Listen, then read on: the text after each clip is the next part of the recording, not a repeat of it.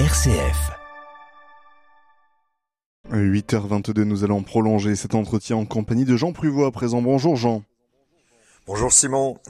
Alors ce matin, le mot que l'on va examiner pour prolonger l'entretien que l'on vient d'avoir, c'est le mot tradition. Qu'est-ce qu'on peut dire de ce mot tradition, Jean?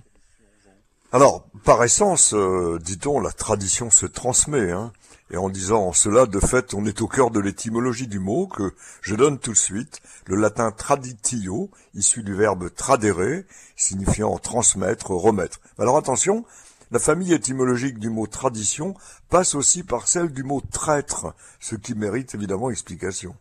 En effet, Jean, parce qu'on ne s'y attend pas. Vous pouvez nous expliquer? Eh bien, en fait, le verbe latin tradere signifie bien transmettre, mais c'est aussi remettre une information, un renseignement, oralement ou par écrit, et donc éventuellement pouvoir livrer à l'ennemi des secrets.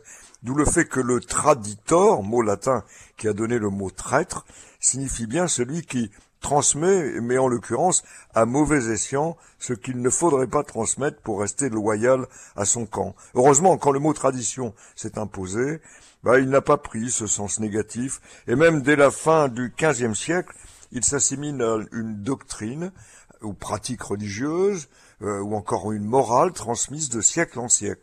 C'est d'ailleurs un mot descriptif, neutre, qui peut être valorisant ou critique, puisqu'on rencontre aussi bien des formules comme les vaines traditions ou la tyrannie des traditions, que de belles mises en valeur comme la tradition des apôtres, la tradition apostologique, alors ce n'est qu'au tout début du XVIIIe siècle qu'on signalera la double dimension possible de la tradition, entendons la tradition orale ou écrite. Enfin, illustrant ces deux types de traditions en termes de théologie, comme le signale le, dictionnaire de l'Académie française dans l'édition de 1935, la tradition désigne la voie par laquelle la connaissance des choses qui concernent la religion et qui ne sont point dans l'écriture sainte se transmet de siècle en siècle.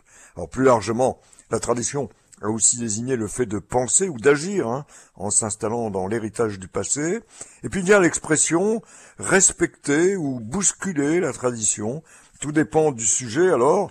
Et euh, on peut soit euh, respecter euh, avec profondeur certaine et en bousculer d'autres. En tout cas, il y en a une que je respecte infiniment.